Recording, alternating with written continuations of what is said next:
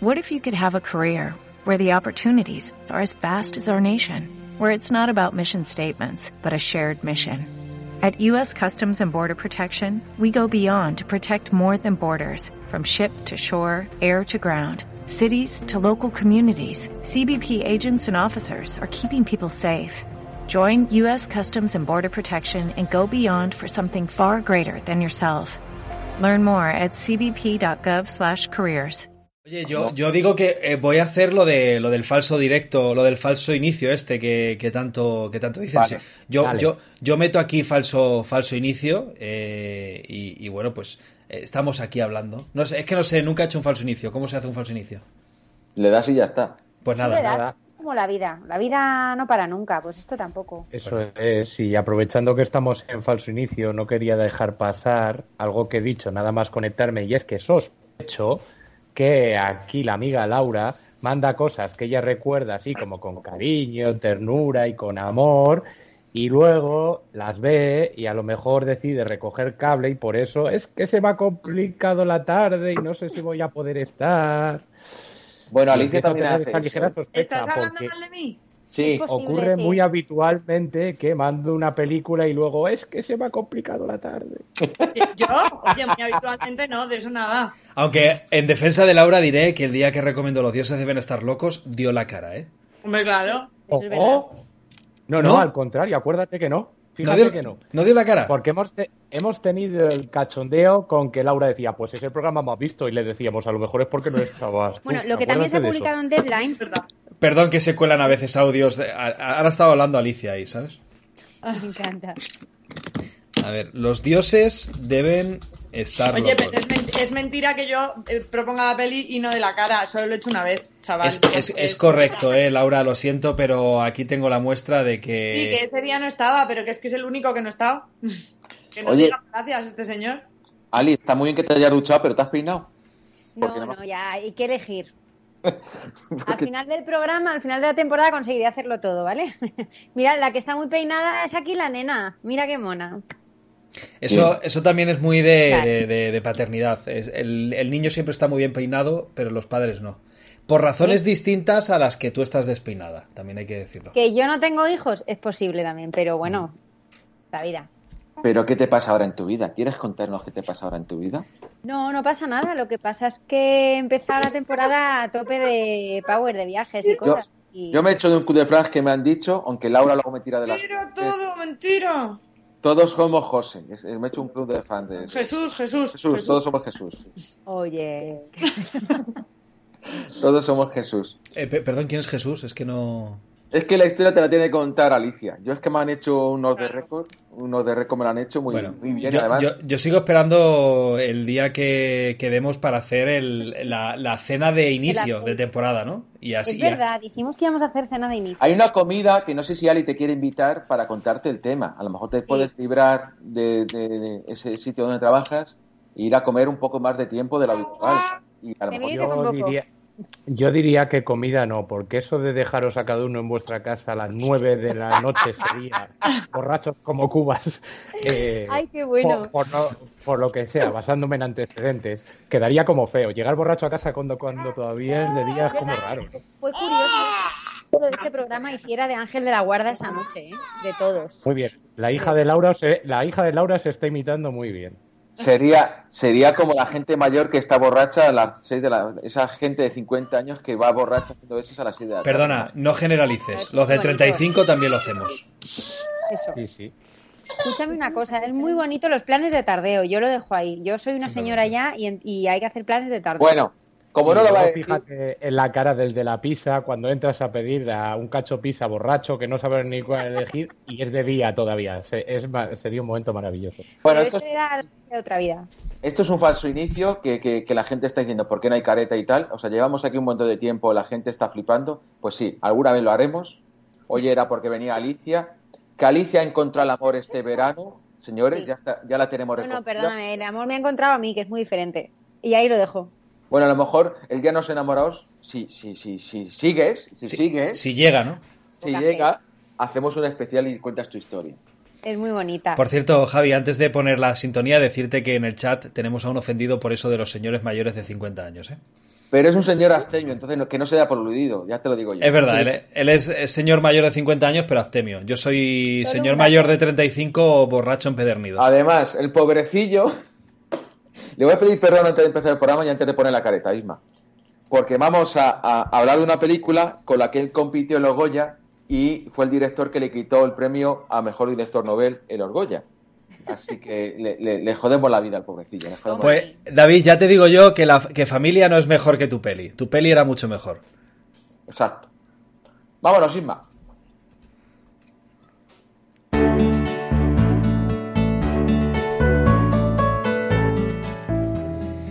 Bienvenidos una noche más a La Vida es Bella, el podcast de cine en radio, pero en Twitch y todas esas cosas que yo siempre digo. Con todos ustedes, Javier Alonso. Te ha costado 11 años, pero cada vez la presentación son mejores. ¿Has visto? Ya si te quitas la camisa de cuadros del leñador, ya. Mira, genial. es que no me ha dado tiempo Pero- ni a quitarme el uniforme de trabajo, Javi. Sí, como que te diéramos camisa de cuadros, ya te, imagínate. Hombre, es me- metafórico, ¿Invitación a metafórico. que se lo quite sin más o cómo ha sido esto? Que ¿Por si, hay que, solos o algo? que si hay que quitármelo, yo me lo quito, ¿eh? Pero estaría iba a decir yo. Alicia, que está recogida ya, hija. Y además con el pelo muy largo, por cierto. ¿No te da tiempo ir a la peluquería? No, tío. Vamos a quedar, Javi, para ir juntos. Yo ya me he ido, ¿eh? Yo ya he ido. Bueno, buenas tardes, buenas noches a todos. Segundo programa de la... ¿Qué temporada es? Que siempre me. La o, un, eh, 13. Tercera, decimotercera. tercera, eso estaría bien también. Vale, ni duchado, ni saber contar. Hoy es un mal día, ¿eh? No, lo mío nunca fueron las matemáticas, lo siento, chicos. Estamos seis Por eso personas. estás hablando de cine, ¿no? Si no estarías haciendo cosas productivas. Correcto, exacto. Estamos seis personas porque está Ana Ituarte García también ahí con nosotros, dándolo Hombre. todo. Está ahí abajo. Y, y bueno, puede que esté Laura, puede que no. Laura en un momento dado le diremos recoge los cuchillos y te vas cuando no aguantemos más a su hija. Yo creo que Laura está ya trayendo a la cantera porque como se escaquea cada dos por tres, dice cualquier día de estos le dejo mi sección a la cría y yo me voy por ahí. Oye, pero qué mentiroso eres. Es que te encanta una mentira, una falacia. Que te También, encanta. también te digo Que que a lo mejor, si, si tu hija empieza a recomendar pelis, igual empezamos a ver pelis interesantes, como por ejemplo la de la patrulla canina, que está muy bien. eh, eh, Tipos malos, que es una de animación que se estrenó hace poco, que por cierto Por mañana favor, estrena en por Movistar, que está muy bien. Eh, un día. La los saga padres es de Rec. este grupo- Sí. Los padres de este grupo exigimos un programa aquí y ahora de cine familiar que no te haga morir, ¿vale? Ah, pues me encanta. ¿Ves? Muchísimo. Padres, pero qué padre, si tú no eres padre ni madre, ¿tú qué estás? ¿Estás flipando ahora o Yo, qué? yo exijo a los padres, ¿no? Yo no me incluyo en ese grupo. Ah, Exijo, ¿sabes? Como al Estado, pues igual. a ver si has conocido el amor, te has quedado embarazada todo en una y en diciembre ya en la boda o algo así, porque tú eres así. Bueno, bueno, eso, eso en Netflix, ¿sabes? Tú No, eres así, no. tú te coges un Fórmula 1 y has llegado. Eres peor que, que Fernando Alonso. Bueno, lo que voy. Aquí le toca la semana que viene porque es que eh, esta semana ha sido un poco durilla. Creo que a Ah, Diego. A Diego. Le toca a Diego. Bueno. ¿No os yo ha para- gustado mi peli o qué? Para A mí desintoxicarme. Estaba viendo La ventana indiscreta por no sé cuántas veces porque mañana la tenemos que comentar en clase y digo, qué bien, qué bonita, qué, qué, qué guay. Qué grande estoy. en. Yo para Bueno. desintoxicarme decir que ayer vi Demolition Man, que la estaban echando en no sé qué canal de Movistar Neox. Plus. En, en Neox, en Neox, es cierto. Y dije, Porque es la joder, semana de Sylvester Stallone, por Dios. Y hoy echan Rocky 1 y Rocky 2. Dios, uno que no duerme hoy. saberlo, Y escúchame una cosa, Demolition Man, poca broma. Esa película ha envejecido muchísimo mejor de lo que uno se puede esperar, ¿eh? Ha envejecido muchísimo mejor que el propio Stallone, ¿verdad? Correcto, correcto. Es que a ese hombre le han ayudado malamente. También te digo, el Botox, mal. Y el lunes, Fantástica, fantástica película, sí. el lunes echaron, ech- dice- decimos echamos como la gente mayor, ¿os acordáis? Que dicen, Ya. ¿qué está por la tele? De echar esta peli. noche. Echaron el especialista, ahí Sharon Stone, un, un thriller pseudoerótico con Stallone, que es que es un poquito mierdón. Yo también digo que hace Stallone hace mierdas, y ese era un poquito mierdón. Pero bueno, tiene al gigante James Woods ahí para complementar. Sí, eso está bien. Bueno, ¿qué tal la película, Laura? Mira que hay películas de Fernando León que están muy, pero que muy bien. Y que trajiste en el pasabarrio que a todos nos gustó, incluso, ¿No te ha gustado mi película? incluso a Diego, espera, termino la prepresentación. Incluso a Diego le gustó Barrio, me acuerdo. Es que Barrio es un peliculón. Sí, A, diferencia de esta, es un película. Los lunes al sol o princesas, cualquiera de esas podías haber dicho. Pero no, dijiste la ópera prima. Dile, dale, Laura. Pues eso, una ópera prima, chavales, lo que tiene. Las primeras veces salen como salen, es lo que hay. Pero bueno, pues a ver, esto es una película sobre una familia, como el propio título eh, indica, pero una familia que no es una familia particular tradicional. Yo creo que todo el mundo descubre esto al principio, ¿no? No es ningún spoiler. ¿O creéis que es una...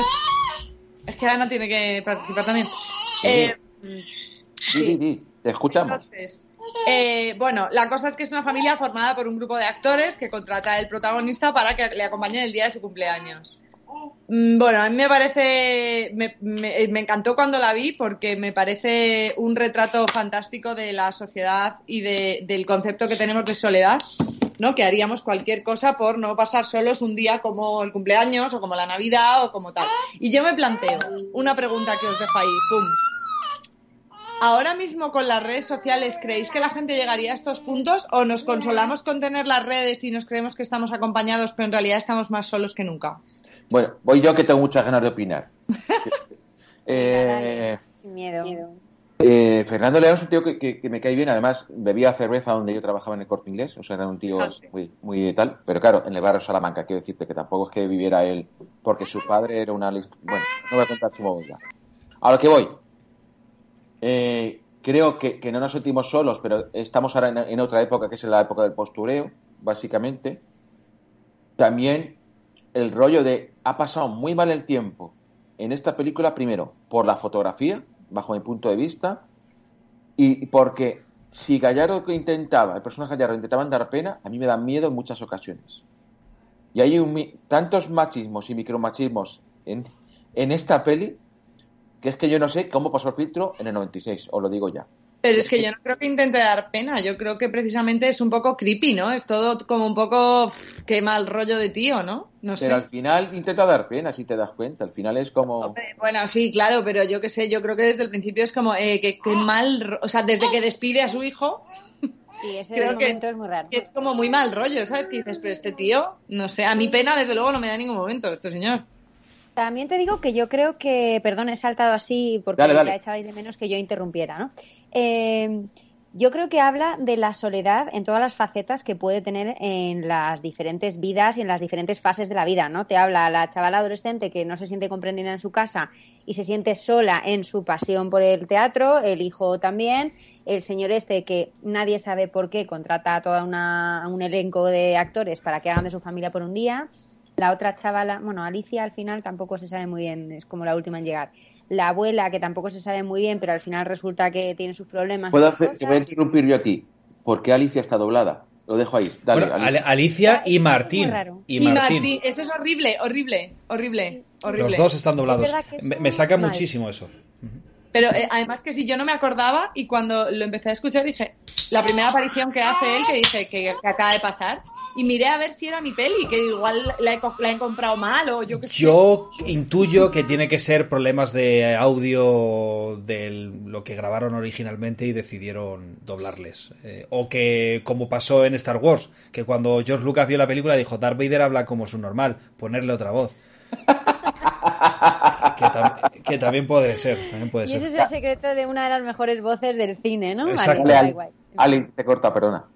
No, eh, que quiero decir que al final es cierto que parece que el único que personaliza ese espíritu de la soledad en la película es él y que es creepy y tal, cuando en realidad todos van evidenciando esa faceta de, la vida, ¿no? La mujer también, eh, la pseudo protagonista, la que hace de mujer, que habla de lo sola que se siente dentro de su matrimonio, de su historia, no sé. Creo que eh, intenta ser una comedia bastante ácida. A mí sí que me ha enganchado, no sé por qué tenéis esta percepción. Laura, yo estoy en tu equipo totalmente. Me parece que es una película que está bastante bien. Lo de la fotografía y el- lo que viene siendo la textura de la película, igual, pues sí, los 90 que fueron muy duros, pero creo que, que El tiene de mm, los joyitas, 90 se ¿eh? ve mal, objetivamente, pero es que es así, es uno de sus encantos. Y Elena Naya, por ejemplo, está eh, fenomenal, Sí. siendo esa niña medio, medio insoportable, medio adolescente incomprendida. No sé, al final me encanta ver la indignación en la cara de Diego. Es que echaba de menos este sentimiento de qué será lo que se viene. No sé, creo que sí que es una película que intenta, lo primero, volvemos a lo de siempre, no intenta ser eh, la ópera máxima de este director, entiendo. Simplemente es una comedia y tiene sus golpes de humor y tiene sus momentos para enganchar a, al espectador, pero también tiene, pues bueno, sus partes de ligereza. No creo que intente ser más, ¿no? Isma. Dos cositas. Yo, eh, decir que eh, la peli me ha gustado. Me ha gustado. A pesar de que quizás el tramo final me parece flojillo, pero la peli me ha gustado. Ya la había visto, ya la había visto y de hecho me sorprende recordar cuando la vi y es que esta película me la pusieron en el colegio. Eh, con 14 años y yo estando en un colegio de monja. En mi colegio nos pusieron películas eh, dignas de, de mención y una de ellas fue esta. Eh, no, no, entiendo en qué pensaba el profesor cuando quiso ponernos esta película, supongo que un poco en, en, el sentido de la familia. Pero bueno, el, el, tema está en que para mí la película no es una película que habla tanto de la soledad, para mí es una película que habla precisamente de lo que dice su título, de la familia. Y es que eh, creo que el punto de vista interesante, que al menos yo la lectura que hago de, de, esta peli, es que incluso un tío que está más solo que la, que la luna y que contrata a un grupo de actores para que hagan de su familia, eh, esa familia se comporta como una familia de verdad y que mm. todos los malos rollos que surgen son malos rollos que muchas veces en las familias de verdad hay. Eh, la mujer que se acostó con el hermano y que realmente estaba enamorado del hermano. El, el, bueno, hay unas historias ahí que ocurren a lo largo de la película que sí que pueden ocurrir, entre comillas, dentro de, de familias de verdad. Eh, quizá a lo mejor lo de los hermanos que se acuestan. ¿Qué decir? excepto en Los Serrano. Si vives en el mundo de los serranos, sí. Claro, pero... exacto. Pero, pero no. Los Serrano ha hecho mucho dolor en ha hecho mucho sociedad. daño. Sobre todo con los finales, con los finales que nadie se esperaba. Pero sí que creo que habla un poco de cómo funcionan las familias y de cómo muchas veces interpretamos un papel dentro de la familia por el hecho de que como es familia tengo que comportarme de una determinada manera. Eh, no es mi caso, ¿eh? yo tengo por suerte una familia con la que me llevo maravillosamente bien y las reuniones familiares para mí son una buena noticia, pero conozco mucha gente que cuando llega Navidad es, hostia, qué dolor que me tengo que reunir con mi familia y vamos a acabar a hostias y vamos a acabar discutiendo y me tengo que juntar con fulanito que me debe mil euros y no sé qué, no sé cuánto. Yo creo que eso es lo que trata la peli. De verdad. No sé si estáis leyendo lo que está poniendo eh, nuestro, nuestro sí, sí. seguidor más fiel, que es básicamente que efectivamente la peli, eh, lo, en lo que se plantea esta película es eh, la historia de la familia como una verdadera historia de terror. Sí. De, de hecho, eh, hay una peli reciente que estuvo nominada al Oscar que a mí me pareció horrorosa, eh, desagradable, que es esta peli en la que mm, aparecía un montón de actores, Julia Roberts, eh, creo que se llamaba Agosto, Agosto se llamaba la peli, sí. Uh, sí, sí. es una peli de, que, de una reunión familiar entre hermanos que acaban discutiendo entre ellos. Eh, a mí me parece es una obra de teatro, ¿no? Es una obra de teatro, quiero recordar también, sí. A mí es una película que me pareció profundamente desagradable, profundamente desagradable. Y esta peli eh, explora ese tema desde la comedia un poquito negra y un poquito ácida, yo creo que de una manera bastante acertada, sobre todo en la primera mitad. El, eh, luego en la segunda mitad eh, creo que, que, que pierde bastante fuego. Y precisamente, que esto era lo segundo que iba a decir y ya os dejo hablar, a mí en algunos momentos me ha recordado un poco al tipo de cine que se hace en mi querida Corea eh, por esa acidez que a veces tiene la peli. Y si la, la, peli hubiera arriesgado de verdad, entiendo que no lo haya hecho porque es la ópera prima de un director, pero si hubiera decidido irse a un final muchísimo más salvaje, en el que, pues como ocurre por ejemplo en Parásitos, eh, la nominada, la ganadora del Oscar a, a, a, hace ya un par de años, si hubiera ido hacia un camino de un final un poquito más salvaje, yo la hubiese comprado mucho más esta peli. Porque la primera parte, de verdad, creo que es muy acertada, muy bien llevada, muy bien interpretada. Quizás ha envejecido por algunas cosas como ese ejemplo de familia modelo donde la mujer obedece, pone el desayuno y el marido llega y lo tiene todo listo, y etcétera, etcétera. Pero yo creo que también quiere jugar un poco a, eso, al hecho de ser una familia modélica de los años 90, cuando en realidad de modélica no tiene nada. Eh, mientras nos han dejado con el búho, que es un plano muy bonito, muy chulo. Sí. Dale, Diego. A ver, eh, no todo es mal. A mí esa premisa, que en realidad es bastante retorcida y enfermiza, me gusta. Uh -huh. Para sorpresa de nadie. Exacto. Supongo.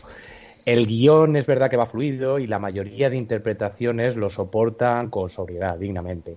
Para mi gusto, lo siento Alicia, mucho mejor las masculinas que las femeninas, Elena Naya incluida. Vale, debe ser por un poco de fobia a la típica niña desesperante a la que interpreta. Adolescente, Todo... la palabra es adolescente. Sí, correcto. Sí, pero sin embargo, por ejemplo, el chaval sí que me, gusta más. Lo hace mejor de muchacho apoyardado que ella de niña insoportable. Hablo de la interpretación, ojo, que a lo mejor va muy unido al papel, no necesariamente, pero bueno. Y todo esto con ese puntito que le da la teatralización, que bien hecho siempre entra bien, ¿no? Una cosa de estas cuando está bien hecha siempre nos gusta. Ahora, el gran problema de esta película es el desarrollo. Es decir, hace que vayamos perdiendo interés poco a poco. Como bien ha dicho Isma, hacia el final se puede hacer hasta larga y no por una cuestión de duración. Y hace que perdamos ese interés sin prisa pero sin pausa, muy paulatinamente, ya que se entretiene demasiado dando vueltas y vueltas sobre lo mismo. El gran porqué. ¿Por qué de esto? ¿Vale? En lugar de avanzar hacia algo más, que creo que había mucho, mucho más de donde rascar, eso me parece evidente. Entonces, lo que nos demuestra que en realidad eh, no había ese algo más en la mente del director y convierte esta película, para mi gusto, en poco más que una buena premisa. En un corto alargado, sin necesidad. Un corto curioso, correcto, porque esto mismo me lo cuentas en 15-20 minutos y se me hace muy interesante. Pero como película de hora y media se me queda en muy poca cosa. Y respecto a la reflexión que ha dicho Laura al principio de las redes sociales, es bastante probable que algo así no ocurriera a día de hoy, em, dado la coyuntura social en la que vivimos, con las redes y todo eso. Excepto, claro está, que ese rico de apellido compuesto, como el el señor Fernando León de Aranoa, que también, como bien ha dicho Javi, viene de familia pudiente y adinerada, pues a lo mejor si se alquilara la familia, pues de diversas etnias y subgrupos, subgrupos culturales en los que a día de hoy parece que no nos importa demasiado que estén tirados en la calle o yendo en bicicleta a traernos la pizza aunque esté lloviendo y cosas así. Pero la, los buenos buenos, los caucásicos estándares, eso no nos pasaría nunca porque lo denunciaríamos en las redes. Ya si fuera otra cosa, bueno, Eh, yo quiero dejar claro que a mí no he, no he dicho que no me haya gustado, he dicho que ha pasado mal el tiempo por ella. Sí. Sobre Vale. todo técnicamente, yo creo. Técnicamente, y, y- y- y es verdad que las pelis de los 90 y, y demás, como era todo de celuloide y venía el celuloide muy mal, pues se nota mucho que, que ha pasado muy mal el tiempo, las pelis españolas sobre todo. Dicho esto, eh, es, es- es sorprendente el, cine lo que puede llegar a, coger porque es totalmente a la contra de lo que tú has dicho, digo. Es, a mí me parece que Elena Naya está mucho mejor y el chaval está, mm, para mi punto de vista, muy verde y con cosas que digo, joder, no me lo creo. Pero es opinable todo, entiendo eso y me gusta el debate porque digo, de la misma película, dos, dos, dos opiniones distintas. Es, es, es una idea que a mí me, me agrada mucho. Eh, creo que cuando estamos en el rollo de- del niño, que el niño haga fotos y todo eso, yo me río mucho y eso se me hace, se me entretiene, pero cuando entramos en el mundo drama, cuando entramos en el mundo drama, no me creo a nadie, ni actores ni actrices. No me no me los creo. Y yo comparo, a ver, peli de los 80 con drama, Martinacci. Y Martinacci sueltan unas frasazas que. Pero esa también la criticasteis mucho. Por No. cierto, también recomendación de Laura García aquí en este Es programa. que- No, es Martinache, que la todo lo contrario. Marti- Martinache yo la... La Yo moda también. nacional es criticar todas las pelis que yo propongo. No, Martina- mujer. Martinache a mí me encantó y, y de hecho creo que quien más la criticó fue Diego. Y Creo luego sí. Javi en un par de cosas, pero Esa de nadie. para sorpresa No, de nadie. Pero, pero dos cosas, pero sí que los diálogos eran súper potentes. Muy Aquel diálogo de yo follo a las mentes, eso queda para la historia. no, voy a seguir proponiendo pelis españolas y os vais a joder todos. Así Bueno, es la vida. yo voy a seguir proponiendo películas coreanas, japonesas y chinas y os vais a joder Muy todos. bien. Y Yo yo os voy a seguir Y sorprendiendo drama. con mis recomendaciones, ¿vale? y yo voy a empezar a faltar como Laura a este paso. Bueno, a lo que voy. Cuando se mete en el drama, están. No sé si es que están sobreactuados, no me interesa una mierda o qué. Y, y cuando veo a Juan Luis Gallardo, digo, es que este tío es tan rancio como Bertín Osborne. Es que es igual, o sea, es que no me lo creo. Lo siento mucho, pero no me lo creo. Ni me lo creía cuando vi el Quijote, cuando tenía 16 años, que hicieron una versión en española del Quijote, que fue bastante penosa, bajo mi punto de vista. Ni me la creo, ni me lo creo ahora. Lo siento en el alma, ¿eh? A mí me parece que Elena Naya está fresca, está guay, tiene muchos efectos, a lo mejor con, desde sus primeros papeles, pero me la Claro. creo, me la creo. Y la abuela a mí me gusta cómo lo hace, sinceramente a mí la abuela me gusta. Y el niño, el niño es que me parece el mejor de todos.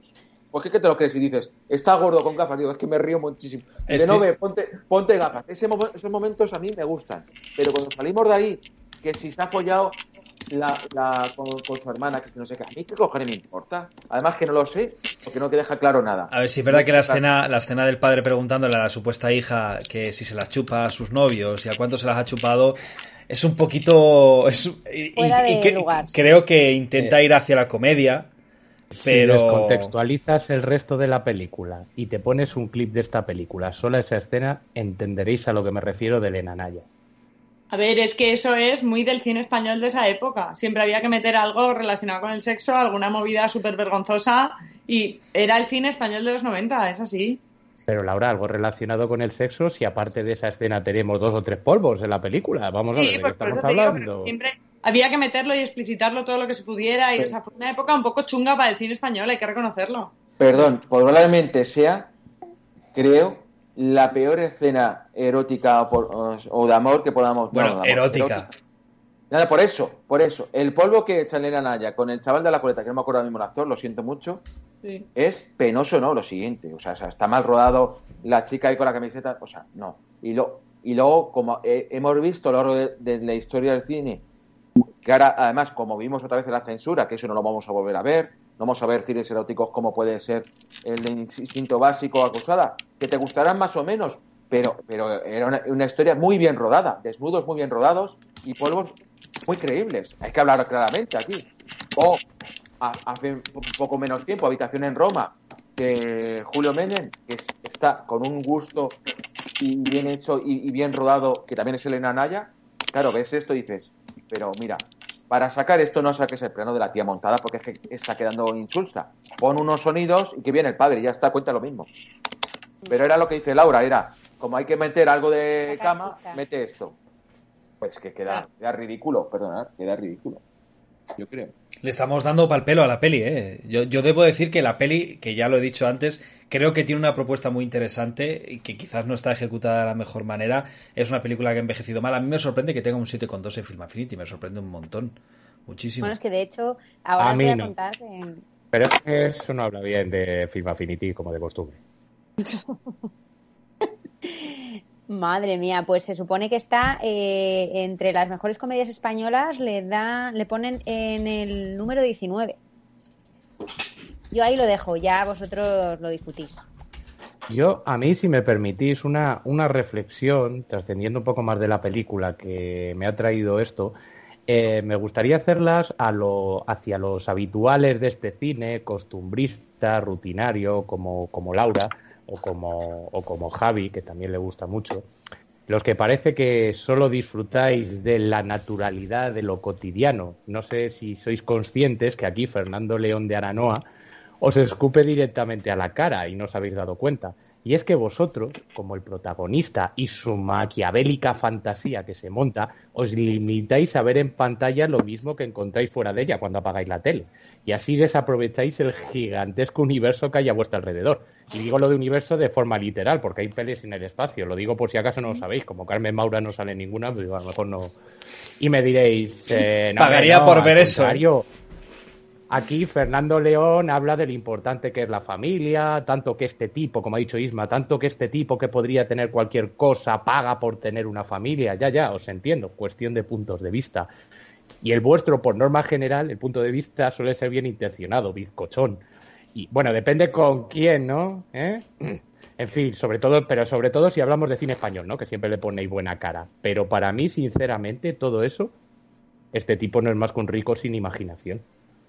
Hombre, ¿cómo que sin imaginación? Perdóname, a mí no se me habría ocurrido, aparte de que no soy rica y no podría, pero no se me habría ocurrido nunca eh, alquilarme una familia y mucho menos sorprender a mi familia mm, como al final de la película, quiero creo, decir. Creo que digo yo estamos pensando lo mismo, pero si eres millonario con ese jardín y ese chalet, eh, cocaína, cocaína y orgía, o sea, eh, mínimo, mínimo cocaína y orgía. Y luego ya, si lo de la familia viene solo.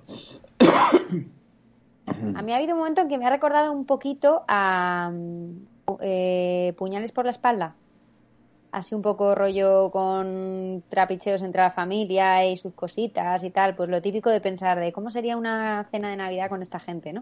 Puñales por la Eh, espalda es que tiene más el concepto agata cristiano de quién mató a quién, ¿sabes? Entonces, Claro. eso le da una trascendencia muy superior a esto que al final viene a ser una comedia ligera pretendiendo ser algo más para mi gusto sin conseguirlo, no es como esto, por la magia que tiene es precisamente este rollo teatro. Y de hecho funcionan mucho mejor las escenas, las que están todos interactuando, como si estuviesen en, en un, en- sobre las tablas, que las escenas en las que están de tú a tú. En esas está, es lo, yo ahí te doy la razón. Creo que falta mm, cuerpo. Pero en las que están todos, está muy bien. Y de hecho, los Es- puntos que tiene. Dime.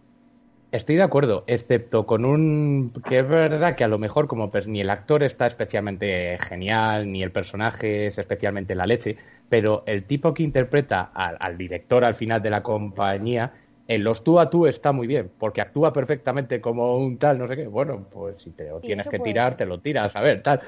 Y luego cuando se pasa gran parte de la película huyendo del tema de que eh, le haya básicamente puteado, diciendo si a ti no te gusta el champán y cómo va bebiendo champán a escondidas, pasa uno por ahí, está así para ahí, cuando se va saca el champán de detrás y bebe y tal. Para mí está muy bien hecho los tú a tú de ese personaje, en el resto te doy la razón. Pero ves, eh, esas escenas siguen estando súper teatralizadas. O sea, aquí lo Correcto. que funciona Que bien hecho es siempre el, el bien. efecto teatro. Claro. Y de hecho, la escena final en la que están todos alrededor de la mesa con la abuela y demás, también está muy bien. El problema es cuando intentan hacer, desarrollar en modo película esas escenas. A mí me saca. Una que a mí me gustó mucho, por ejemplo, es cuando la abuela les está contando los trucos para llorar en, en una escena. Me parece buenísimo Sí, pero porque tiene esa, tiene esa frescura de, de una conversación en familia, una conversación real, pero teatralizada. Entonces creo que eh, te tengo que dar la razón, que me duele a mí, eh, que igual hubiese funcionado mejor siendo bastante más breve.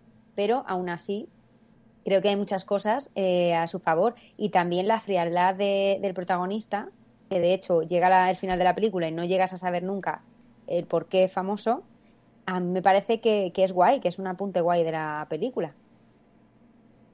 Creo. No sé, o sea. No, yo estaba pensando en lo que decía David, de que si se nota la, la autoría de Querejeta, Querejeta era, eh, un productor, por lo que se han dicho en todos los mentideros de cinematográficos, muy intrusivo, que se metía mucho en guiones, se metía mucho en las historias, y sí es verdad que se, se nota mucho su, su mano, pues por ejemplo, Siete meses de Milla Francés y esas historias, que son eh, películas que te pueden gustar en el momento, pero que luego el tiempo no pasa nada bien por ellas, no pasa nada bien por ellas. Entonces, por ejemplo, tú ves La caza, no la que vimos el viernes, que por cierto, Diego, muy buena recomendación, eh, de Carlos Saura del año 60 que es en blanco y negro, y es una película que está, que te, que te deja súper tocado hoy en día viendo esa película. Pero eso te pasa también con las de Berlanga, ¿eh? Bueno, Te pero es que, claro. vamos a ver, eh, eh, que- ¿de qué estamos hablando? Pero es que tú ves el verdugo y dices, hostia, o ves Plácido Viridiana. Viridiana o Buñuel, que, que, que es así. Entonces, no es tanto que pase mal el tiempo, sino cuando se parían normalmente serían ya viejunas, básicamente. Eso es así. Eso es así. Por ejemplo, el, otro día que estábamos con el aniversario de Pilar Miró, es verdad que, que era una directora muy buena. Yo he visto El crimen de Cuenca, pero todo el mundo alabó el que se hiciera el perro luterano, si os acordáis, que era en verso y que era tal cual lo tenía Lope de Vega y demás. A mí me pareció un ejercicio cinematográfico muy valiente y muy bueno, pero si tengo que elegir una película de su filmografía, de Pilar Miró, me quedaría sin lugar a dudas con El crimen de Cuenca, porque tú ves hoy en día el crimen de Cuenca y dices, Duele, duele. duele, duele. mucho, duele mucho. Y duele mucho también saber, Diego, como país, que estuvo censurado teniendo ya democracia. Javi, duele, quiero decir, en mayúsculas y subrayado en todas las acepciones del término doler. Es una peli que duele. No sé cuántos de aquí hemos visto el crimen de Cuenca, yo sé que digo yo sí. por Sí, lo no. que- Sí, sí. Bueno, pues no la veis un día que os duela los testículos. Y, a que, y Vale. quedaos con esta. Y, y, Irma, por cierto, la próxima vez, o sea, sé, después de la célebre comida esta, cuando llegues a tu casa como la maraca de Machín, quédate con este concepto para decirle a tu mu- mujer que la vas a dejar loca. Es que me dio un abarrunto. Es esa verdad. frase es de la película. Es que me ha dado un abarrunto. Me gusta. Sí, sí. Bueno, decimos adiós a Laura, que tiene compromisos mamiles, así que hasta la semana que viene. Eh, Uy, y qué cobarde. mientras si buscas una foto de Laura o vas haciendo algo con las ventanitas, eh, ¿tenéis algo más que decir de familia? Yo simplemente me gustaría hacer un, poco eh, la labor de Diego y es recomendar un, par de pelis eh, de familia que me he acordado respecto a una cosa que ha dicho David, que es el tema de eh, la familia y, y la relación con Halloween. Ahora que llega Halloween, pues bueno, recomendaros una peli que se llama The Quiet Family, que es una peli coreana del mismo director de una peli que ya hablamos aquí, que fue la de I Saw the Devil, Encontré al Diablo. Creo una peli que nos gustó bastante a casi todos eh, que es una familia relacionada con unos asesinatos en una especie de hotel rural y que luego Takeshi Miike, famoso director japonés que hace una media de cinco películas al año, hizo un remake bastante chulo en modo musical eh, de también eh, la misma historia. Son dos pelis eh, muy disfrutables si os molan las comedias de terror un poquito gamberras, que yo creo que es hacia el género que debería haber ido esta peli. Empieza muy guay, con una propuesta muy interesante, pero creo que al final se desinfla precisamente por no contar o no arriesgar lo suficiente. Si hubiera arriesgado en la segunda parte, yo lo hubiese comprado muchísimo esta peli. ¿Algo más, Diego? Ali, Eh, eh, para mí, como conclusión final, me parece una película para adictos a la normalidad, como el protagonista. Pero yo, como fan acérrimo de otras cosas, que lo sabéis, como la ciencia ficción y su mentir para cortar la verdad, que sabéis que es algo, es una definición que me gusta dar, acabo sintiéndome muy lejos de este film. Sí, pero ese cine social, por decirlo de alguna manera, que es lo que se ha dedicado la carrera de Fernando León, o, o la que os traje yo de, no me acuerdo, la eh, no me va a salir, pero que Loas es que, es que Loas el que traje, ¿no? Sí, Sí, Yo, la de... Daniel Blake. Sí, Sí, sí. yo Daniel Blake, correcto. Sí, que Loas que es director, y, y sobre todo que Loas tienen peliculones y están hablando de realidades al final, que, que todo es como ruedas de verdad. Y por ejemplo, yo no me bajaré del burro, los lunes de sol, de, al sol me parece un peliculón que por desgracia, que por desgracia nunca pasa de moda esa temática. Eso es así. Eh, nos vamos con Alex, si no tenéis nada más que decir.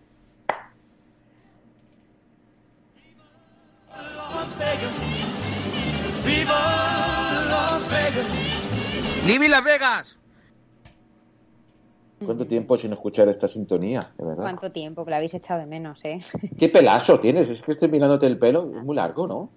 Sí, no te acostumbres porque efectivamente lo tengo largo y va a haber, va a haber aquí una intervención.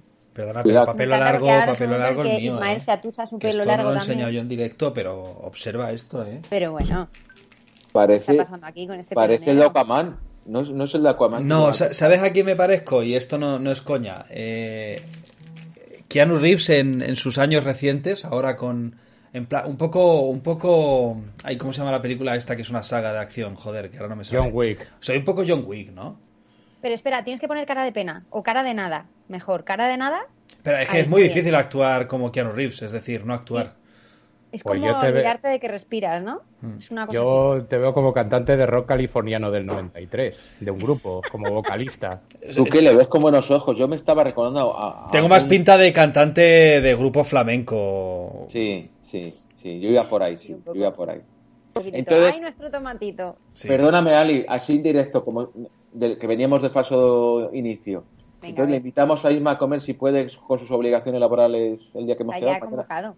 Está convocado. Vale, Él no lo sabía, pero estaba convocado. Ah, sí, está bien que ¿Y, no lo sepa. y cuándo, cuándo se estopa? Yo, para yo Mañana te lo digo. Mañana. Vale. Es que si no la audiencia va a querer. a- Claro. Vamos a tener una mesa como una boda porque todo el mundo quiere saber de la vida de Alicia, entonces no puede ser. Bueno, tenemos una audiencia tan amplia que seguramente quepamos todos en el restaurante, o sea que no os preocupéis. Bueno, Alicia, que ten- estamos en la semana de Silvestre Stallone en Neos. No se os olvide. Yo es que eh, estoy súper desenganchada de la tele en general. Eh, estoy haciendo... Y de la vida en general. Estás en, es- en esa época del enamoramiento en que solo existe él para ti y tú para él. A Qué ver, bonito. qué bonito lo ha dicho, pero en realidad lo que quería decir es estás en ese tiempo de la relación en el que todo tiempo libre consiste en follar. ¿no? Me estás, diciendo, me estás preguntando que si vimos una peli de los, española de los 90, ¿no? Eso es lo que quiere decir. Vale. Eh, ¿Os acordáis de Nine Song, película de la que, de la que hablábamos hace, hace muchos años? Sí. Pues ahora mismo tu vida es Nine Sons. Sí. Me encanta porque esto, o sea, estáis creyen- creando una leyenda urbana aquí estupenda. La realidad Por es hecho- quítate la ropa. Cuando lo hagas, no ahora. Cuando lo hagas, no se le... Paradójicam- Paradójicamente, tanto a ella como a su nuevo amor sí que también son muy aficionados a los conciertos, Isma, así que no descartes que hay un Nine Songs aquí. Pues fijo. De hecho, con suerte ha entrado vestida, se ha acordado de ponerse ropa, pero Sí. Seguramente Sí, la, la- la banda sonora de su este es Fran Ferdinand, como Night Songs y toda esa, toda esa gente. Qué bonito. Me encanta la historia que me estáis creando. Muy bien. Seguir, guionistas de mi vida. hombre, yo espero que Que- como mínimo sea así, porque si no dentro de cinco años lo que te espera es eh, Me encanta porque todo eso me pega a mí, pero no a Isma. Entonces está flipando Ali porque dice, Isma también me está dando. Entonces ya es increíble. Me encanta. Isma, yo tenía fe en ti, ¿vale? En que estuvieras Perdón, a mi lado. No es que hoy se ha soltado el pelo y ya va a camisa a cuadros. Hoy no, Isma. Voy a traer el pelo suelto. Bueno, a ver. Eh, yo, Venga, antes de traeros mi noticia, que es de un person bastante, bastante fascinante, eh, quería rellenar lo que eh, creo que iba a comentar Laura sobre el debate ese que ha abierto de soledad, redes sociales, siglo y mundo en el que vivimos. Y quería eh, solo recordaros alguna peli que ya hemos visto en este programa, que también habla de soledad, pero que lo hace desde un punto de vista totalmente diferente. Y vamos a empezar con la última que vimos en la temporada pasada, que es eh, la recomendación de Ismael Huete, con ese nombre maravilloso que me encanta a mí, que me sale muy bien, que es Chankin Express. Ese Te sale igual que yo, ¿eh? No Chucky. Yo digo Chucky Chucky, en Express. No, Chu- Chucky es el, de, el del niño, el del muñeco diabólico este. A ver, es que depende de en qué, en qué hemisferio lo digas, ¿vale? Eso es así. Dale, dale. Esa película, si nos acordamos, hablaba bastante de la soledad y de distintas formas de llevar la soledad en personajes más o menos creíbles y cercanos a la realidad. Es cierto. Defiende conmigo esto, Ismael Huete. Totalmente, totalmente. Una película preciosa. Por mucho, por mucho que la disteis caña, una película preciosa. No, dijimos que la primera parte era flipante, la segunda era la buena. Eso yo lo dije así, yo me acuerdo lo que dije. Luego eh, hay otra que creo, no sé si me equivoco, pero igual eh, Javi es el único que ha visto en este programa, que es la de Manchester frente al mar, que también supuestamente Yo- es una de yo las la vi. pelis de... Yo la vi. Qué dramón, qué dramón, por Dios. Dem- eh, demasiado dramón, demasiado dramón. Mira, esa, esa no, no es- la apunto, la apunto, gracias. Hostia, no, Javi, no, Javi, no. Uf, muy dura, ¿eh? Bueno, luego también hay otro, otro, otra película que habla de la soledad, pero con un personaje diametralmente diferente a lo que hemos visto esta semana, que es la de eh, Taxi Driver, precisamente. También es un personaje bastante solitario. Lo que pasa es que te va mostrando por de dónde viene esa forma de ser. de- Bueno, tiene un de básicamente, aunque le duela a Isma y a David Alonso, es un tarado de la vida. Lo que el Pero personaje es un tarao. cuidado, Bueno, cuidado. Es un que tarado de la vida porque la sociedad le hace así. Él no Ah, claro. nace. Está rodeado de un montón de gente que no se molesta en, en De hecho, ayudarle también. Por eso tanto se habla de las similitudes con Joker eh, y el éxito de Joker eh, y las similitudes con Taxi Driver, entre otras películas de, de, de Martin Scorsese, como el- la del Rey de la Comedia, si no recuerdo mal el título. Pero Taxi Driver habla de una persona que es moldeada así, tal cual, por la sociedad. Por lo Vale, que vale. de la, una sociedad que te rodea pero no te abraza. Lo, que no ente- lo que, lo que no entendéis, lo que no entendéis que aquí a Javi, más esta semana que está de celebración, de fiesta gitana toda la semana, eh, Sí. cinematográficamente hablando, creo, y espero, es. porque si no nos ha invitado y eso estaría muy feo.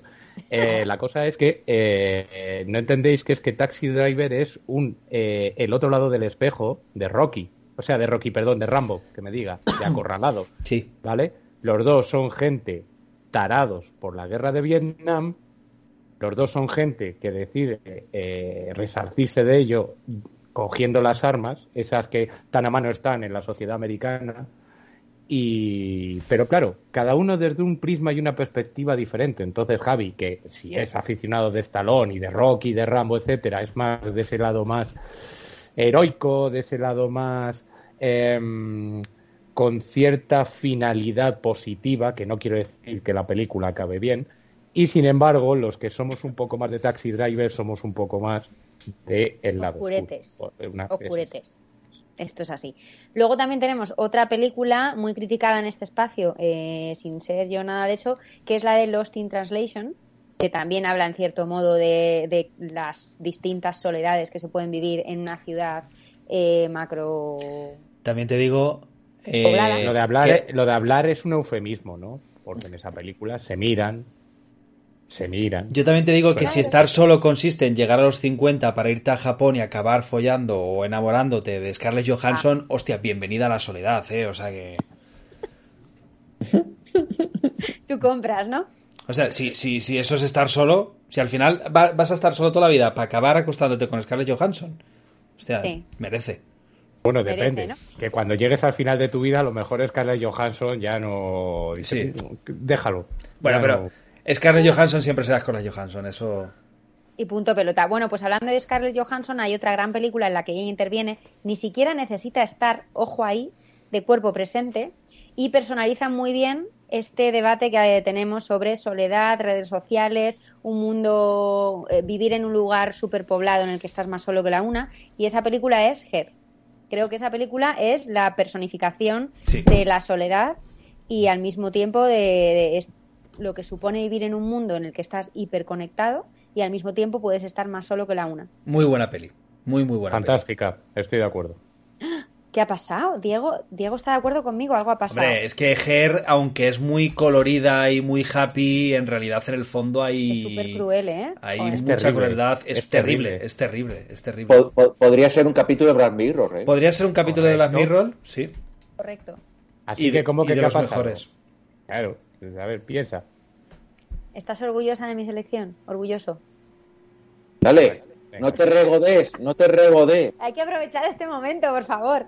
Eh, bueno, va, y ya eh, parando, ya que hemos conseguido estar de acuerdo en esto, voy a contaros mi noticia de hoy para que os explote la cabeza como a mí, ¿vale? O por lo menos os reáis un poco de cómo está el mundo en general. Este señor Muy mal. pongo en, en contexto, ha tenido una familia un poquitito extraña. Entonces es normal que si ya de por sí él venía así de serie, pues además se le haya acentuado esto después de una jornada familiar, que es Kanye West.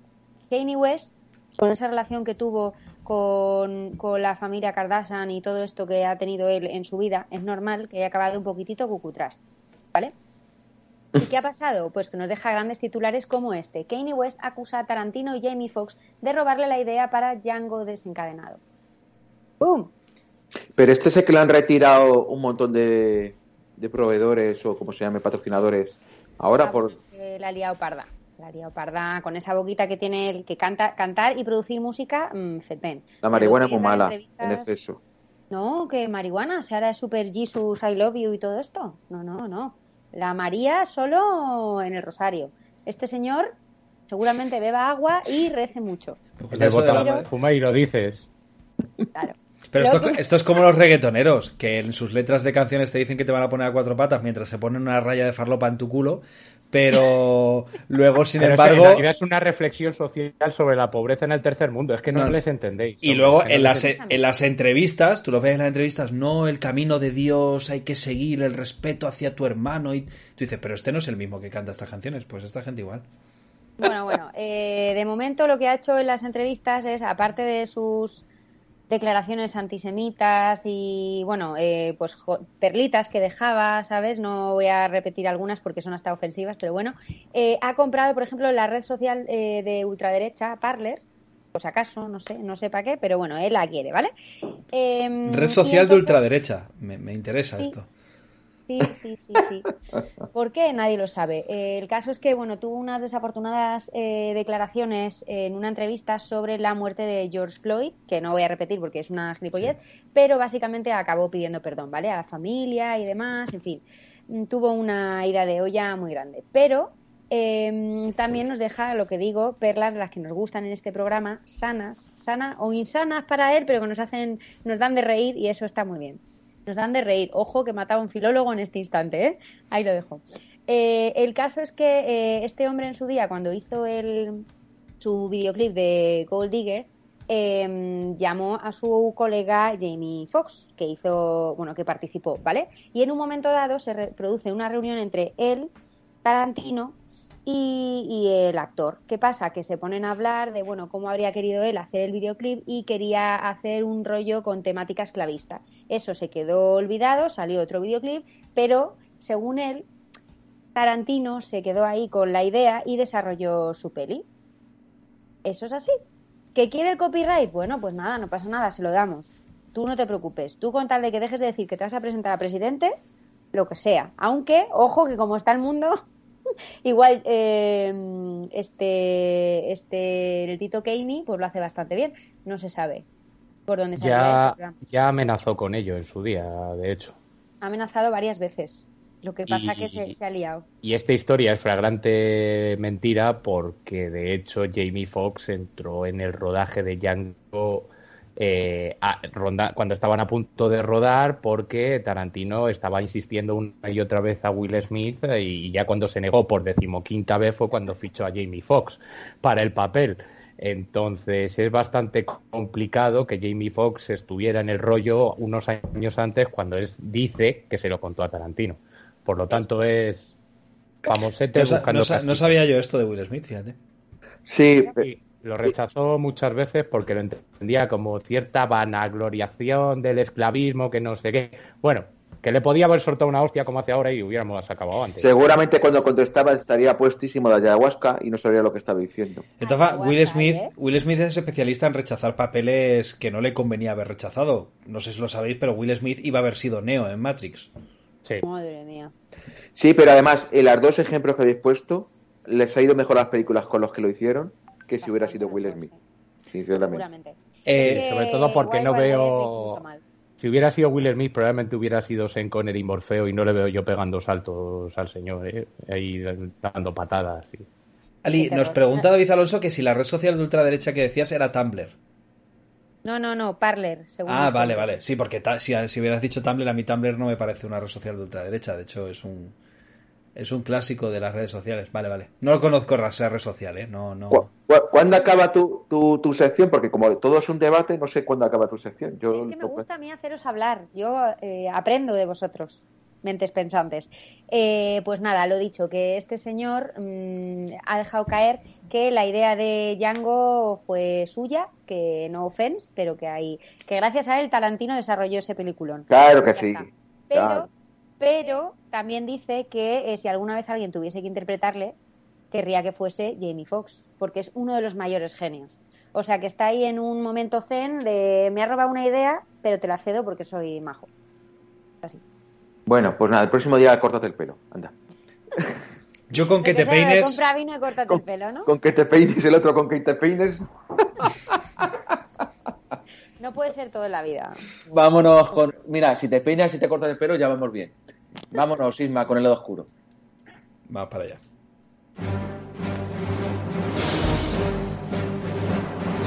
¡El lado oscuro! Aprovecho tu sección, Diego, para comentar una autocensura que me he hecho yo desde, desde marzo. No veo ninguna película de Will Smith. Si la pone en la tele, la paso. No la veo. No le doy nada de mi tiempo a ese hombre. Hay que separar la, la obra Lo sé, del, lo sé. del- Claro. Sea, sé, si- pero es que- si, si, si consumimos pe- eh, películas que han producido tíos que literalmente han sido prácticamente violadores, un tío que le ha pegado un guantazo a otro, vamos, eso... Ya, pero es que, como yo lo veo en directo, claro, vosotros no podéis vivir. Que sí, que sí, que es muy fuerte y que está claro. A mí yo ya es cierto que no lo veo con los mismos ojos. Claro, es como, por ejemplo, le, le voy a explicar a Diego, es como si en la Super Bowl, Super Bowl, que le gusta el tanto, hubiera pasado algo muy dramático y, te queda, te, te jode, te jode ese día para ti, que pues para mí los, los Oscars es parecido a la Super Bowl, entendiendo que no lo comparte mucha gente, pues cada vez menos, porque cada vez hay menos audiencia, y a mí me jodió esa noche. Y además un tío que, que, que, que me caía bien, que no sé qué, no sé cuánto, pues digo, pero este tío es gilipollas, básicamente. Entonces, Sí. pues no, no. Porque yo hago eso en mi trabajo, o sea, yo hago mi trabajo y estoy despedido. Y él, dentro, cuando pase todo esto que está pausado, volverá a trabajar. Y no me parece bien, mi punto de vista. Diego. No, dicho me parece esto, bien, dicho. Muy respetable. ¿Quieres lanzar alguna pista de la película que vas a decir o vas a irlo a pelo No. todo? No lo vas a decir. pum. Bueno, por interioridades del programa me ha caído un marrón durante la última hora y a lo mejor no tenía pensado dejaros elegir, pero os tengo que dejar elegir. Ya veremos. Un marrón que no ha sido impuesto, ha sido una proposición. Dilo Ya, ya. claramente. Indecente. Dale, Diego. esta semana en El lado oscuro, El buen patrón. Película del 2021 que acierto a suponer creo que la habéis visto todos. Em, dirigida por Fernando León de Aranoa, que por eso se pasa. Va a ser nuestro club de fans, Fernando León, ¿eh? te lo digo yo. Em, que nos deleita aquí con su nuevo panfleto, uno más. Bueno, el de siempre, va bien. En el reparto tenemos a su amiguete Javier, Javier Bardem en su culmen, pero de nada bueno. Y un montón de secundarios poco estimulantes, excepto tal vez, tal vez Manolo Solo, con su carita de Manolo Solo y su interpretación espasmódica de Manolo Solo. Vamos, lo de siempre, sin registro ninguno el hombre. El argumento, pues ya lo he dicho, Fernando León. Lo de siempre, ricos malos, pobres buenos, por enésima vez. Punto. Por ahí precisamente quiero empezar. Fernando León y su octavilla ideológica, que está muy bien, está muy bien, faltaría más. Bueno, bien, bien tampoco, porque el buen director debería evolucionar, progresar, ampliar sus miras, pero no. El director se apalanca en lo de siempre.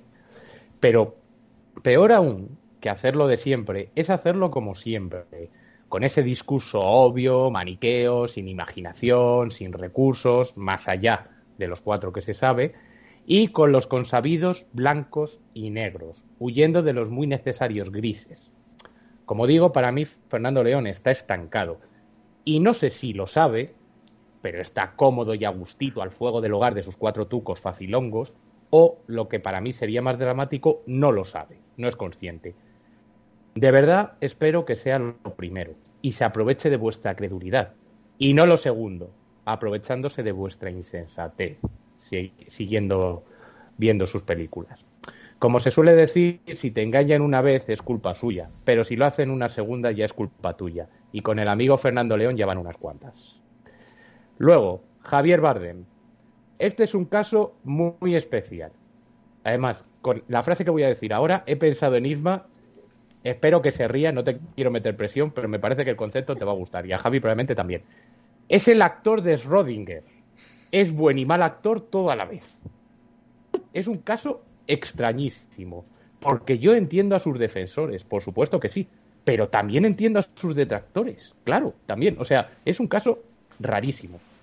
Por desgracia para él, en este caso, me alineo con los segundos, con los detractores, porque lo veo sobreactuado. Sí, como suena, lo veo sobreactuado, a pesar de que la mayoría ensalcéis su contención en esta película. Y es que no sé si os voy a descubrir un mundo nuevo. Acercaos, acercaos. Se puede sobreactuar siendo contenido. Se puede exagerar el morderte el labio, interpretativamente hablando puede cantar que te estás aguantando la interpretación así como un bailecito de piernas cuando tienes que ir al baño.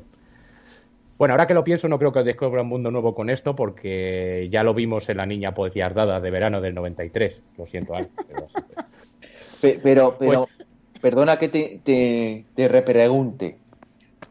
¿Por qué crees que reactúa en esta película? Porque a mí me parece que, que he visto muchos empresarios así. Muchos. Mira, lo iba a explicar ahora. Ah, dale. Esto es lo que le pasa a Bardem, la sobreactuación contenida. Porque se contiene tanto que se nota que canta y ya no hay ni personaje, ni empresario, ni gaitas. Yo solo puedo ver a Javier Bardem actuando, no al personaje. A esto, también para mi gusto, tampoco ayuda el disfraz que le colocan aquí, donde también es inevitable no ver al célebre patrón, ver a Javier Bardem disfrazado, aunque esto es cosa muy mía. Y de remate, Javier, además, ya sabéis, el mal endémico de vuestro amado cine español, bueno, uno de los males endémicos, y es que entre esa voz rugosa de fumador de bisonte, que pone toda la... bueno, que exagera más bien, y mm, que por cierto, eh, el buen actor no debería necesitar estos trucos baratos. Entonces, entre esa voz rugosa y el vocalizar durante toda la película como si se estuviera aguantando un erupto, a gran parte de sus diálogos le hacían falta subtítulos. Chicos, filias y fobias aparte, no me digáis que no. Os prometo que no me enteraba de la mitad de las cosas que decía. En fin, para mí es por todo esto, en respuesta a tu pregunta. Por último, ya sabéis lo que toca, dilo tú por mí, Ali. Es mi sección. ¿De qué voy a hablar? Verás, me vas a romper el corazón. De premios. Ah, de premios. de los ¿No te lo Voldemort. sabes todavía? No, en este caso no. Lo que suele ser para bien, lo que suele ser para bien hablar de premios cuando sale de una película, ya sabéis que en este lado oscuro nos hace levantar la ceja. En este caso no son los Voldemort, son, en este caso tuvo seis, aquellos de los que no hablamos. Así defino yo a los de este país, a los premios, de- aquellos de los que no hablamos, los del bosque. Los Voldemort son otros. Como digo, tuvo seis de estos, incluyendo mejor película, mejor director, mejor actor, o sea, sé el trío de la sobrevaloración cinematográfica. A más triunfadora, más sospechosa. El buen cine no debería regodearse en su propia crapulencia. Y Fernando León de, Ama- de Aranoa y su amiguete Bardem, como los niños mimados de la academia que son, se revuelcan en esa crapulencia como cerdos en cochiquera. ¿Has dicho crapulencia? Crapulencia. Ojo ahí, cual. me encanta, muy bien. Sirva de conclusión una última reflexión. ¿Sabéis qué es lo que más me duele de esta película? Que el genial, bueno, de esta película en general, que el genial director de barrio, efectivamente, de la que ya hablamos aquí, que tanto significó para una generación, nuestra generación, de la mayoría de los aquí presentes, este tipo a mí ya ni me decepciona. Porque para sus pelis solo me hace falta ver el argumento, más el reparto, más los premios, para saber que para mí va a ser un nuevo desengaño. Eh, dos cosas. ¿Soy yo o hoy te ha regodeado más de la cuenta y ha durado más la zasca que otras veces? Es posible. Lo de siempre. Dos, el palabra que ha soltado que le ha gustado a Ali Crapulencia. no existe según la RAE. Bueno, pero no hace falta que exista, es maravilloso. Como la palabra fantabuloso. Describe, describe. Pero crapulencia lo sacas de crápula, ¿no? Entiendo. Sí. Correcto. Y entonces, em, ¿vas a ensalzar algo de cine español o, o qué vas a ensalzar? Hombre, por supuesto que no. Hemos tenido hoy aquí una familia y si para alguien es importante la familia, es para el bueno de Clint Barton. Traigo aquí la serie Hawkeye, la serie de Ojo de Halcón, el personaje de la Marvel. Serie del 2021. O sea, Dirigida- ¿toda la temporada vas a ensalzar pelis y series de superhéroes? ¿Toda la puta temporada, en serio? Cuanto más te moleste es más gasolina para mi motor. Eso, eso te iba a decir. abriendo los ojos. Javi, no, no, le, no, le, no le exteriorices que te molesta porque entonces eh, lo que vas a conseguir es que efectivamente sea lo que pase. Dale, Diri- como digo, dirigida por varios jornaleros del universo Marvel, de esos que normalmente dirigen segundas unidades, tan necesarios a la par que olvidados en las grandes producciones, y me parece justo darles protagonismo, me parece muy bien eh, que les den una serie y que lo hagan tan dignamente.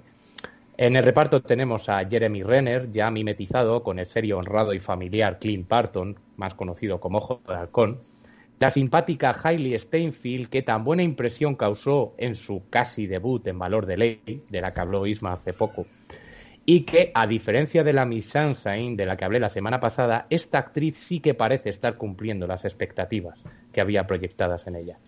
Tenemos también a la siempre inquietante Vera Farmiga y a los creíbles, creíbles, y esto es muy importante en el mundo superheroico, Florence Pugh, como eh, Yelena Romanov, eh, la hermana de la antigua viuda negra, y Vincent Donofrio, que se pasa por aquí gastándose de nuevo la percha del monstruoso Kingpin que ya aterrorizó al último Daredevil de la serie de Charlie Cox. El argumento, una joven idealista y alocada se mete en un berenjenal gigantesco y Clint Barton, responsable en parte de ello, entra en escena para sacarla de él. Quiero empezar por aquí, por Clint Barton, el personaje interpretado por Jeremy Renner. Aquí más agente secreto al estilo Bourne, como esa cuarta parte que él precisamente interpretó, y menos ojo de halcón, ¿vale? Tipo un poco atrapado por su pasado, como superhéroe, vengador, secuelas físicas incluidas, por cierto, algo en lo que no se suele ahondar y es muy interesante en esta serie. Y es un tipo que viene a ser un poco emblema de la vuelta a la rutina al mundo real, después de los disfraces, del espacio, las batallas épicas, etcétera. Luego tenemos a Kate Bishop, el personaje de Hailey Steinfeld, hiperactiva, verborreica, una chavala encantadora. Genial partner de un señor mayor y cascaro. La verdad es que ahí están muy bien los dos, empastan muy bien. Y esta chica viene a ser un poco símbolo de esta nueva generación X que nos llega ahora y que ya nos trata de yayos en Instagram. Con, pero a su vez. Uy, con en Instagram Florence y en TikTok. Bueno, tío, ¿Eso eh, eso ya es que no deberíamos ni tener TikTok por edad. Y, pero el personaje de esta chica está muy bien compensado con el de Florence Pugh, la protagonista recordada de Midsommar. Como eh, contrapunto serio y arisco, perfecta en su papel como la nueva viuda negra. En fin, una nueva era de chicas fuertes que huyen de los tópicos. Esto se me ha hecho muy interesante. Ojo, huyen de todos los tópicos, tanto de los históricamente machistas, que los relegaba a ser meros floreros, como de los tópicos modernos, que ojo, también los hay, y que amparándose en lo políticamente correcto y socialmente aceptado, también han limitado los personajes femeninos a una categoría concreta. Nada, estas chicas dicen fuera con muy a favor de ellos, sinceramente. Y, eh, y, y la serie en sí ya, como el personaje de la propia Stenfield, pues una serie simpática, entretenida, ágil, sencilla, nada que no esperáramos. Pero que se agradece enormemente que huya de, la pomposidad, de las ínfulas, de esa magnificencia que tenían este tipo de producciones hasta ahora. Tiene un humor que funciona, desde el típico humor de buddy movie, que también entra si se hace bien y que aquí está bien hecho, hasta el humor autorreferencial. Tenemos desde grupos de rol en vivos hasta un musical en Broadway sobre los Vengadores. Por cierto, de esta serie recomiendo encarecidamente la escena postcréditos a todos, aunque no sepáis de qué, va la vaina, simplemente por echaros unas risas. Y tiene que ver con lo que acabo de decir, un musical sobre los Vengadores. ¿Vale? Eh, por último, no me resisto a mencionar que traigo aquí esto esta semana porque me quedé con ganas la semana pasada, pero como aún no la había terminado, quería ver el resultado final. Ya que hay un personaje sordomudo, como los de Coda, que hablamos la semana pasada, que a pesar de ello y de estar toda la serie hablando el lenguaje de signos, es un personaje fuerte, es un personaje duro y además es un personaje de los villanos. Lo que personalmente para mí también se agradece al huir del típico buenismo paternalista impostado de este tipo de personajes. En conclusión, como dije la semana pasada, en el mundo superheroico, en el de la Marvel concretamente, eh, ya no estamos en ese punto de magnificencia gigantesca ni pretendida trascendencia. Aceptándolo como tal y sin mayores pretensiones, una serie muy disfrutable. Eh, Isma, ¿tú conocías esta serie? La conozco, pero no la he visto. De hecho, no he visto ninguna de las series de Marvel todavía. Ninguna. Uh, qué declaración. He visto todas las películas, ya, ya he llegado a ese punto, las he visto todas, me faltaban un par y las vi hace poco, pero las series todavía no me he puesto con ellas. Y de hecho, The How Gay ha sido de la que mejores cosas he escuchado, junto con la de mm, eh, WandaVision. Que quería decirte que te has puesto al día a día de hoy, porque como eso es como los churros. Sí, de momento, me he puesto al día de momento. Perdón, ¿has, has dicho una serie que se llama WandaVision? ¿Qué? Sí, WandaVision, que es la película, No. o sea, es la serie de Wanda y Vision. Vale, No, pero eh, es una forma de hablar. O sea, la serie se llama Wanda y Visión. Ah, no, es- no, no, no se llama WandaVision. Estoy No, fuerísima, ¿eh? se llama Wanda y Visión. Vale. De hecho, no, corrijo, Bruj- Bruja Escarlata y Visión. Perdón. Bueno, de hecho, es verdad que ya puede ser Bruja Escarlata, que antes no podía serlo. Eso es, efectivamente. Pues Que nada termines, más digo, que digo. del sótano al que lleva la puerta de Tannhauser. Y entonces, no tenemos tiempo para más. Nos estamos portando bien. A la gente que le vendimos la idea de un programa de una hora, les estamos vendiendo un programa de una hora. Muy bien. De momento. Luego ya cuando se enganchen, pues estaremos aquí. Cuando ya hagamos todas las secciones, pues ya no. Eso es. Diego, ¿qué? ¿Qué de qué? ¿Qué hago, amigo mío? ¿Qué Lo nos que tenía- traes? Siempre en la vida lo que tenías en la mente. Lo primero que tenías. Vale. Pues entonces me temo que declino tu petición.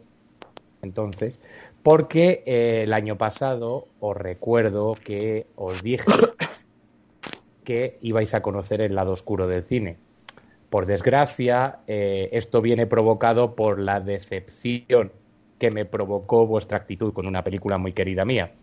Entonces, si unimos lado oscuro y el concepto de decepción, pues eh, por el lado oscuro, obviamente hay que hablar de algo de Star Wars alguna vez en esta vida. Pero por el lado de decepción, para la semana que viene, Star Wars Episodio 3, La venganza de los Sith. La venganza de Diego, quieres llamarla, ¿no? No, eso será a lo largo de toda la temporada. De momento, La venganza de los Sith. La Bueno. muy decepcionante venganza de los Sith. Es una película que, que tiene diálogos, no como Le Mans. O sea, todavía está por encima de Le Mans, no pasa nada. Creía que iba a ser peor. Drama, drama, drama, drama. ¿Dónde has ¿Sabes dicho? la cara de este señor? Que No tiene, acordarás de hecho, de hecho otra cosa no, película. pero diálogos tiene, como ¡Tú me decepcionaste! ¡Eras mi amigo! No te acuerdas de los diálogos de esa película. Sí, sí. Tú vete a ver los diálogos, que me voy a reír enormemente esta semana. De todas No formas, mí. de todas formas, si queremos reírnos bastante con este tema, creo que deberíamos irnos más bien al episodio 2, ¿eh? Pero bueno, ya lo hablaremos la semana que viene, ya lo hablaremos la semana que viene.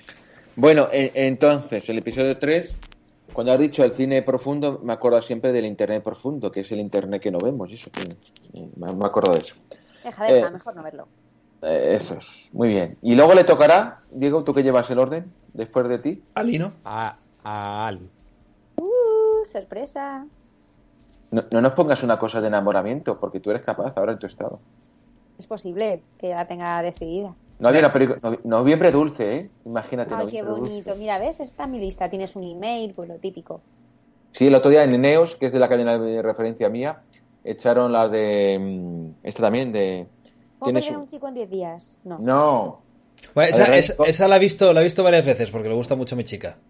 Ryan Gosling y Ra- Rachel McAdams, que Ah, está un Yo esa no la he visto, la de mm, El diario de Noah. Eso. Pero yo justo no la he visto. A que la mando para verla. ¿No has visto el diario de Noah? No. Que Esto consiste- de Te pega, te pega muy poco no haber visto el diario de Noah, perdona que te diga. Ya lo sé, ¿verdad? Mm. Que digo yo que si Neus es tu cadena de referencia, ves como 10 minutos de una cosa, 17 minutos de anuncios, 15 minutos de otra, No, claro. 25 De hecho- minutos de anuncios. De hecho, ayer recordé, recordé que Demolition Man la estaba viendo en Neos porque cuando se fue una publicidad fue literalmente media hora de publicidad y dije, hostia puta, esto. Como cuando éramos pequeños y te da tiempo a lavarte la boca y todo. Claro. Entre, entre anuncio y Pero yo, como sé lo que hay, pues me da tiempo para la cena, preparar la comida. No perdí nada. Voy al baño, tal, me quito la lentilla. Claro. Todo eso está bien pensado. No tenemos tiempo para más. Hasta la semana que viene. Esto consiste también en educar a la gente en, en cosas, joyitas de cine que no hayamos visto, ¿eh? no en hacer daño a los compañeros. Pero bueno, eso es aparte. Ah, no, no, no. no. Tarde No, ya para eso. Ya, ya, ya lo veo. En el 95% de vuestras elecciones me hacéis daño, así que lo siento, pero Dolor, dolor, dolor. Bueno, eh, hasta la semana que viene, no tenemos tiempo para más. Ya, Chao, chao. La semana que viene, recordar, eh, Isma traerá una camisa que no sea de cuadros y Alice habrá cortado el pelo o se habrá peinado. Ahí lo vemos. La semana que La viene. semana que viene, además aprovechando que es Halloween, temática Star Wars. Venga, cosplay de Star Wars.